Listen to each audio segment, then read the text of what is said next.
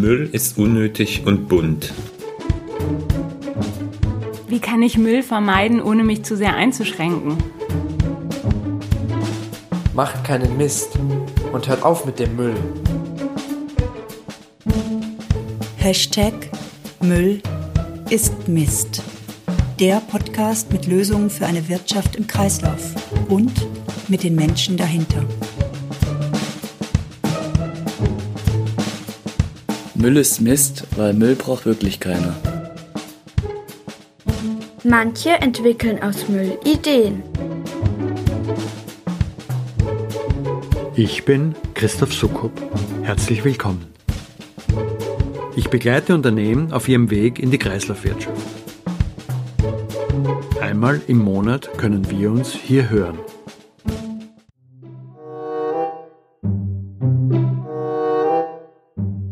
Heute Teil 2 meines Gesprächs mit Sepp Eisenriegler. Unser Thema ist weiterhin Reparatur und alles, was dazugehört. Im Kern drehen wir uns um eine fundamentale Frage. Gehören uns Geräte wirklich, die wir nicht reparieren können, weil Hersteller sie verkleben, keine Ersatzteile anbieten und die wir deshalb nicht wieder instand setzen können, wenn etwas daran kaputt geht? Und wie kommen wir hier voran? Wir spannen den Bogen etwas weiter, werden politisch und nachdenklich. Wir besprechen, wie er seine Arbeit in Standardisierungsgremien auf EU-Ebene erlebt, wie er die weiteren Entwicklungen in Richtung Kreislaufwirtschaft einschätzt. Wir sprechen über die Rolle etablierter Industrieunternehmen und fragen uns, ob Recycling mehr ist als eine Beruhigungspille für kritische Bürger. Dann schließt sich der Kreis, wenn wir wieder zu den Anfängen des Russ als sozialökonomischer Betrieb zurückgehen und beleuchten, wie diese Anfänge bis heute fortwirken. Und ganz am Ende landen wir beim Geografiestudenten Sepp und wie es kam, dass er sein Hippietum in Engagement für die Reparaturbewegung gemünzt hat. Dabei erfahren wir etwas über Plattentektonik und darüber, was die Erdkruste mit einer Apfelschale zu tun hat.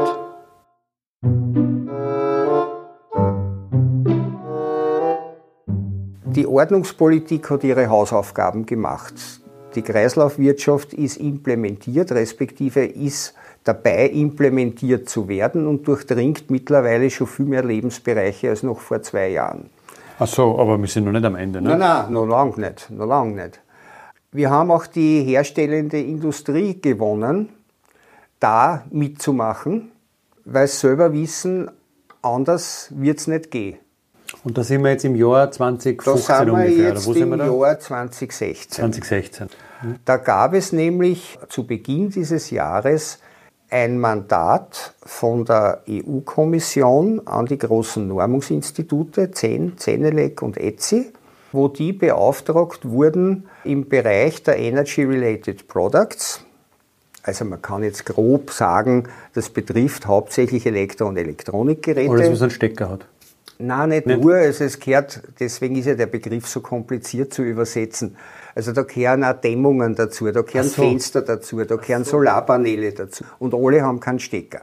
Und es gibt auch viele akkubetriebene Produkte, wie wir wissen. Also äh, die haben zwar irgendwo einen Stecker, aber das ist an der Ladestation. Die, dieses Mandat hat gelautet Energy Related Products, Material Efficiency for Eco-Design. Also das heißt, es geht um energiebezogene Produkte, die sich anzuschauen und die zu standardisieren im Hinblick auf eine Reduktion des Materialeinsatzes. Das ist ganz wichtig, weil somit wird unser Lebensstandard nicht in Frage gestellt, aber wird abgekoppelt vom Ressourcenverbrauch. Das Geheimrezept, was dahinter liegt, ist, man muss die gesamte Produktionskette anschauen, vom Abbau der Rohstoffe bis zur Wiederverwendung, bis zur schlussendlichen Entsorgung, aber nicht indem man es auf eine Deponie hat, sondern indem man noch die Stoffe herausholt und für Sekundärrohstoffe aufbereitet, wenn es am Produktlebensende sind. Wo die sogenannten Industrielobbyisten dann an dieser europäischen Standardisierungsarbeit, auf die wir noch zurückkommen wollten, die absolute Majorität gehabt hat an Köpfen. Also wie ich dort das erste Mal eingegangen bin, waren dort 120 Industrielobbyisten und 50 andere. Die 50 anderen haben sie zusammengesetzt aus Vertretern der Kommission, aus Vertretern von Ministerien der Mitgliedsländer und NGOs. Hm. Und man dachte, na super, das wird lustig. Ne?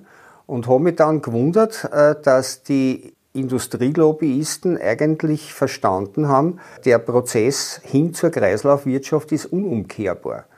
Sie können nur ein bisschen Sand ins Getriebe streuen, aber keiner hat dort ernsthaft gesagt, na so geht's aber nicht. Das, was ich früher schon öfter gehört habe. Mhm. Ne? Es sind nicht alle, die als böse Buben bezeichnet wurden von mir selbst, immer von Grund auf böse, das ist eh klar.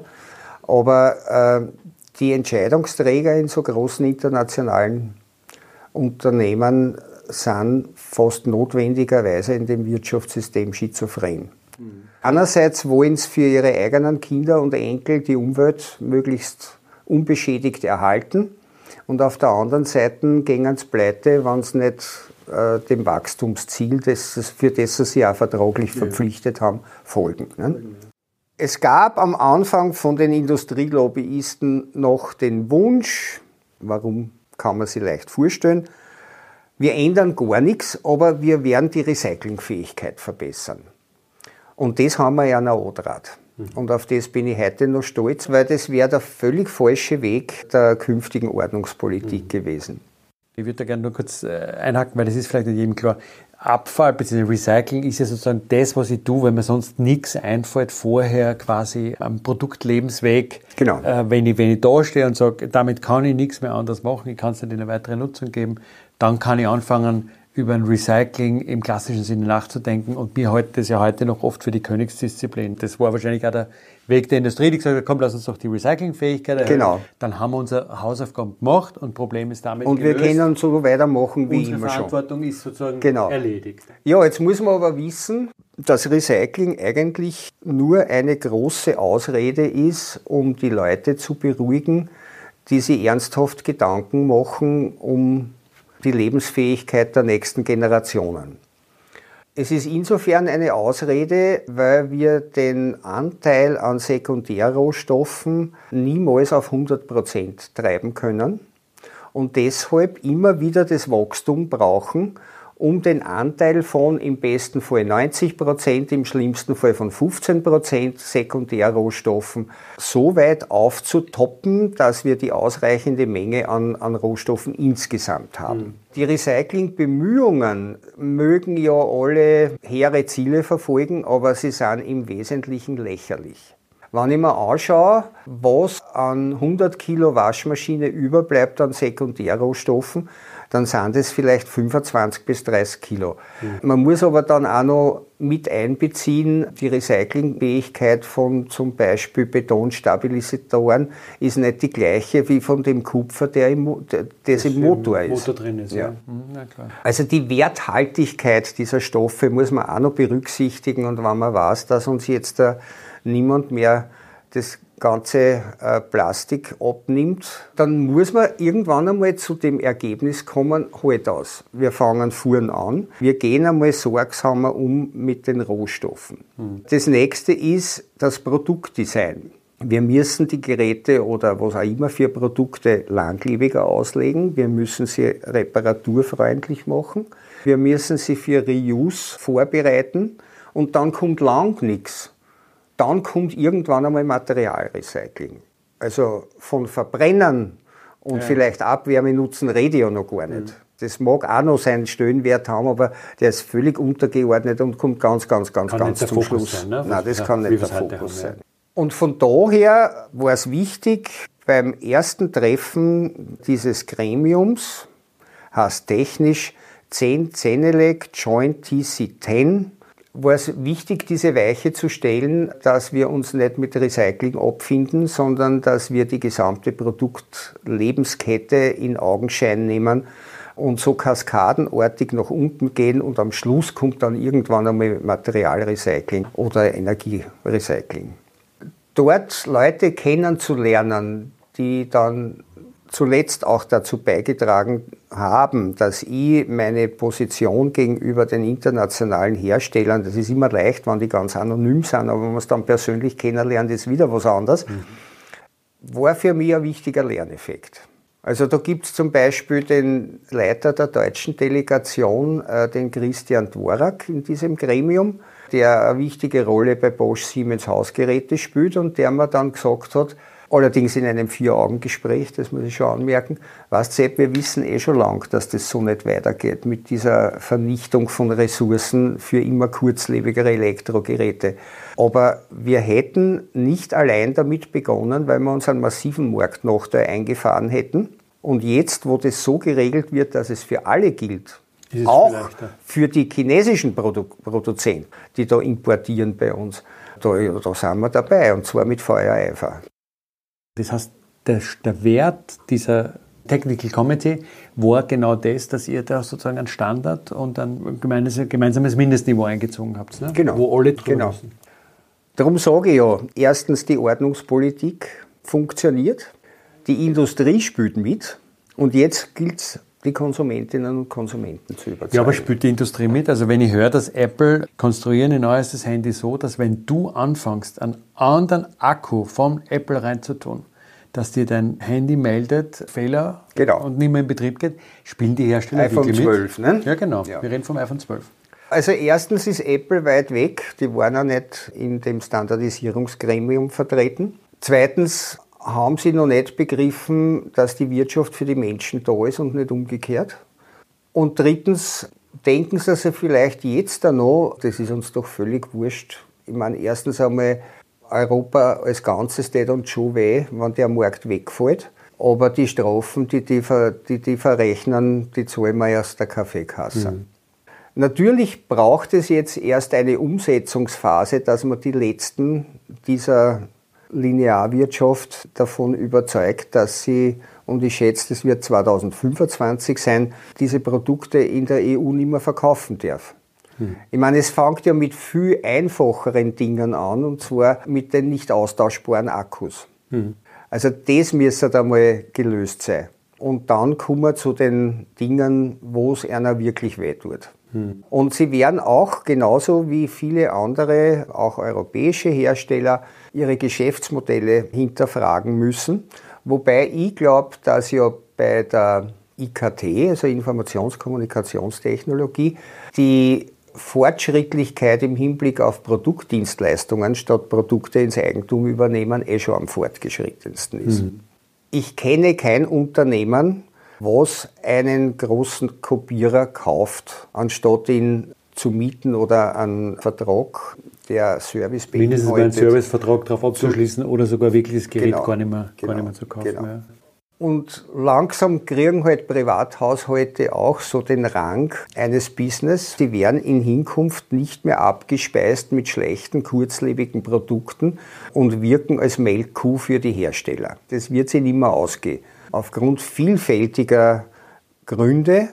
Einer davon ist, dass wir einfach diese endlichen Rohstoffe nicht immer haben werden, die heute noch die Grundlage dafür bilden, dass man so wirtschaften kann immer wieder ganz sprechend sich vor Augen zu führen, dass wir ungefähr drei Erden brauchen. Zumindest bei den nachwachsenden Rohstoffen. Bei den nicht nachwachsenden ist es eh noch mehr anders, weil die, laufen eh jetzt schon in Richtung genau. Ende der Fahnenstange.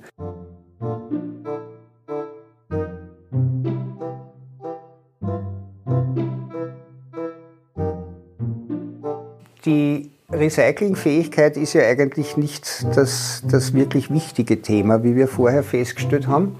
Das wichtige Thema ist einerseits die Reparierbarkeit und natürlich auf der anderen Seite auch das, was man als Langlebigkeit oder Robustheit bezeichnet.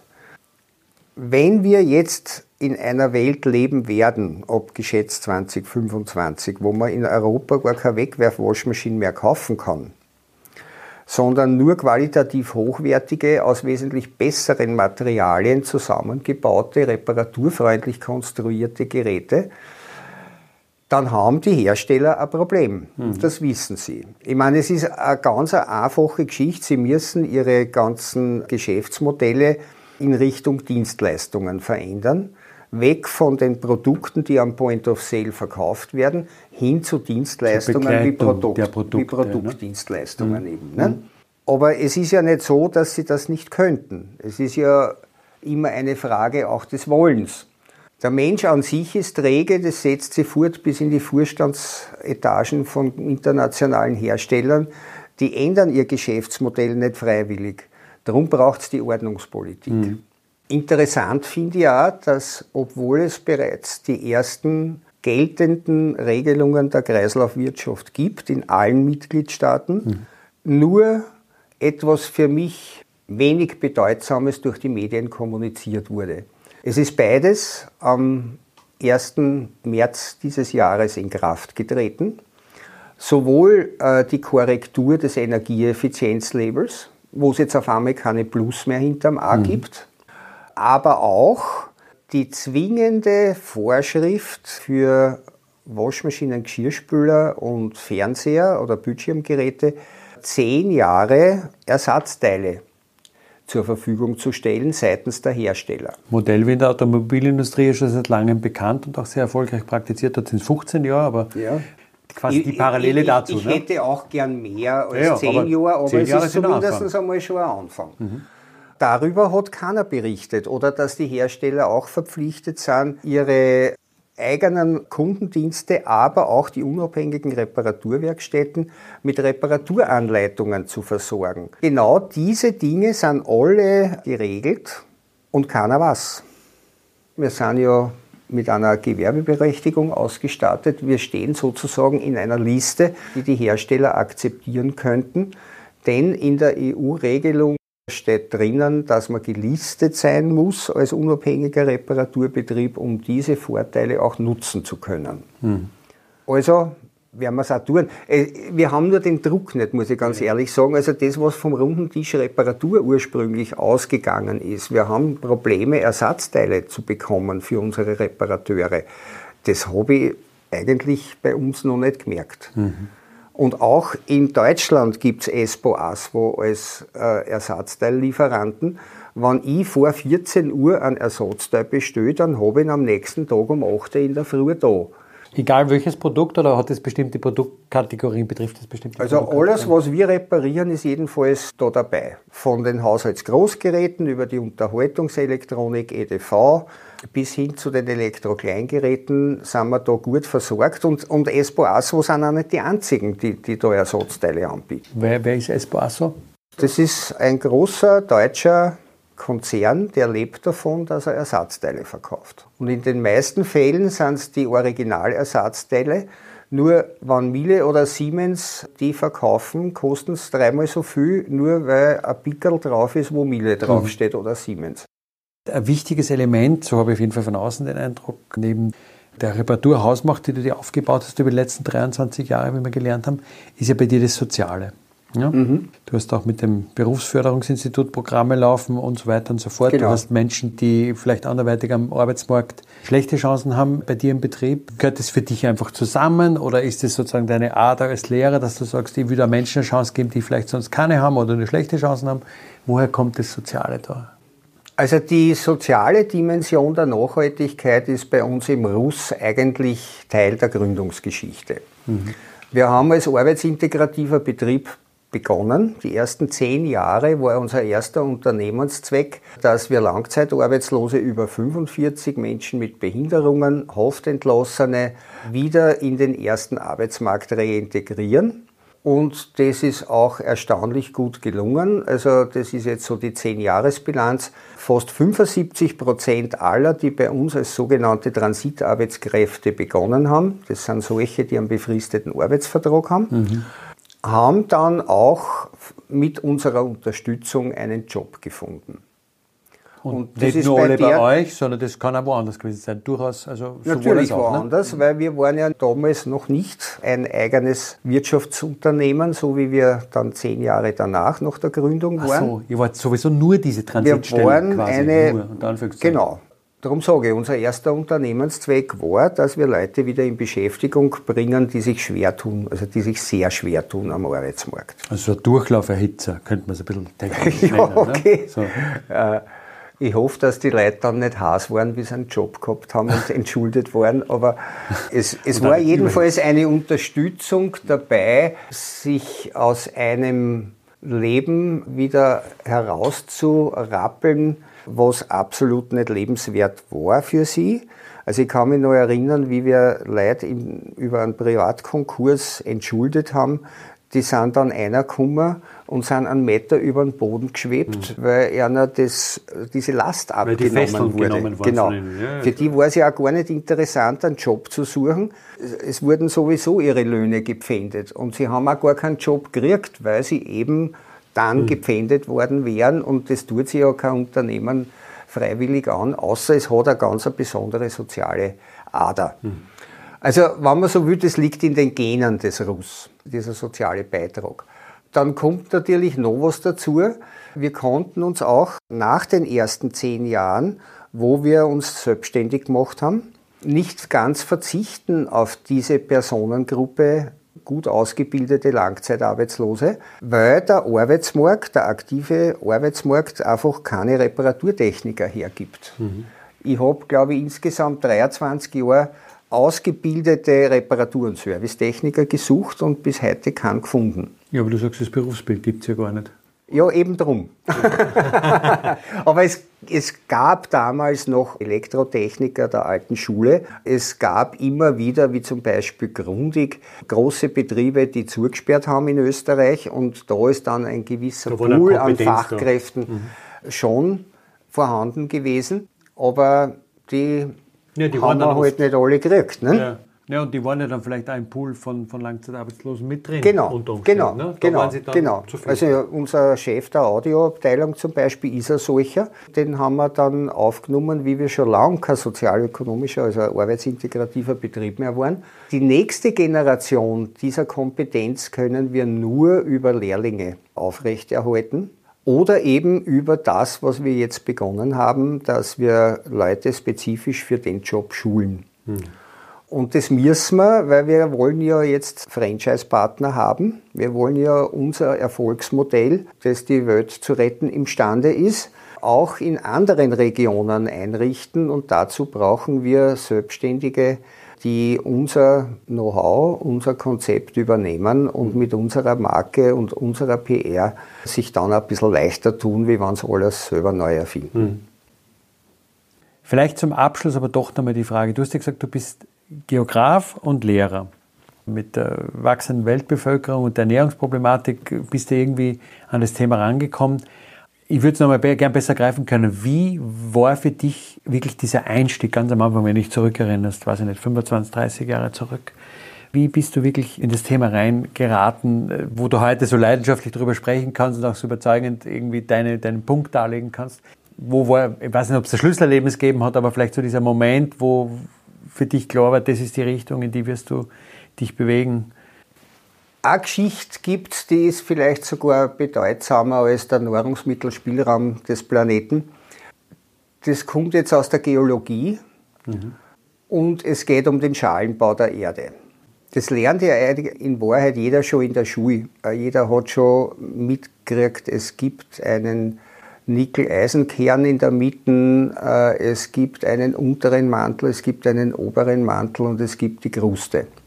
Wenn man sie aber ausschaut, wie diese Verhältniszahlen, das heißt also Entfernungen, Dicke der Mäntel zum mhm. Beispiel, mhm. vergleicht, dann kommt man drauf, dass die feste Erdkruste, die für uns die Lebensgrundlage darstellt, weil alles drunter ist absolut lebensfeindlich, mhm. Vergleichbar ist mit der Schale eines Apfels. Alles drunter ist der Rest des Planeten Erde und die Erdkruste ist so dünn wie die Schale. Mhm. Das ist einmal ein erster Hinweis darauf, wie verletzlich dieser Planet ist, ohne das Zutun des Menschen. Mhm. Und wenn man jetzt dann noch einen kleinen Exkurs wagt in die Plattentektonik, was zu unserem Thema gut passt, weil es mit Kreisläufen zu tun hat, mhm. dann kommt man drauf, dass die mittelozeanischen Rücken die Stelle sind, äh, wo sich die Erdkruste, in dem Fall sind es halt die ozeanischen Krusten, vergrößern und nach, nach, nach außen äh, getrieben werden durch aufsteigendes Magma aus dem oberen Mantel.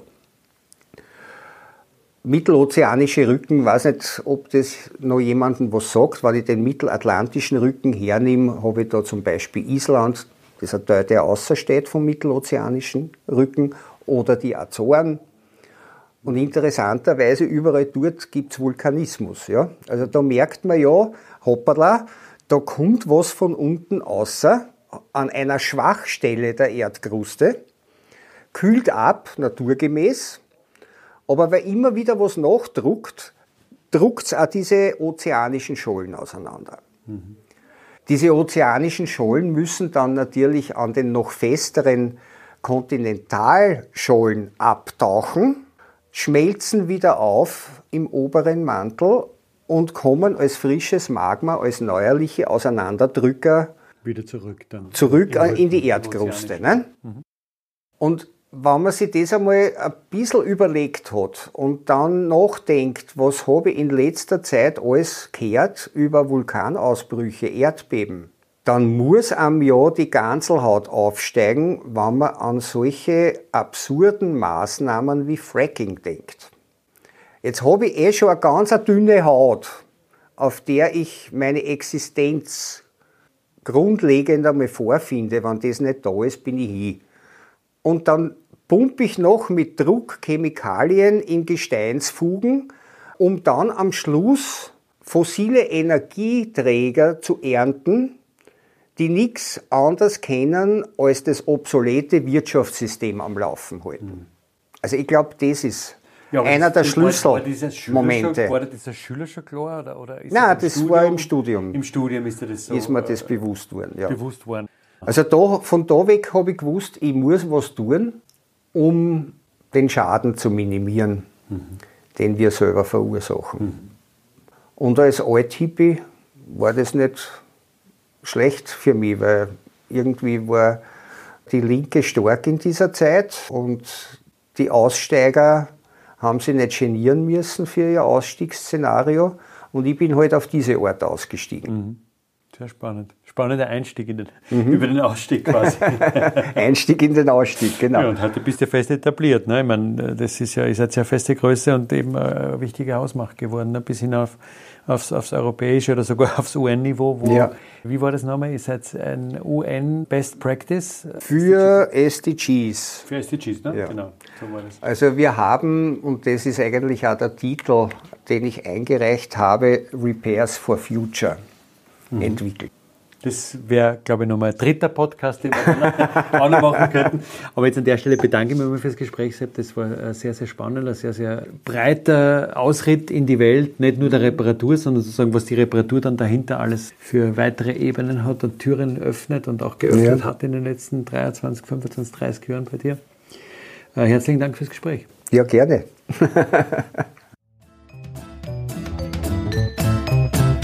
das war's für heute. Nächsten Monat gibt es eine neue Folge. Sie finden sie auf www.müllistmist.org. Müll mit UE. Und auf allen bekannten, gut sortierten Podcast-Plattformen. Am besten gleich abonnieren. Wenn Sie mögen, was Sie hören, erzählen Sie es gerne weiter. Und am besten hinterlassen Sie auch eine positive Bewertung. Denn das stellt sicher, dass auch andere Menschen diesen Podcast gut finden können. Sie können mir Ihre Anregungen, Rückmeldungen oder Themenvorschläge per E-Mail schicken. Die Adresse dafür geht.doch@müllistmist.org. Müll mit UE. So oder so. Ich freue mich auf Sie. Bis zum nächsten Mal.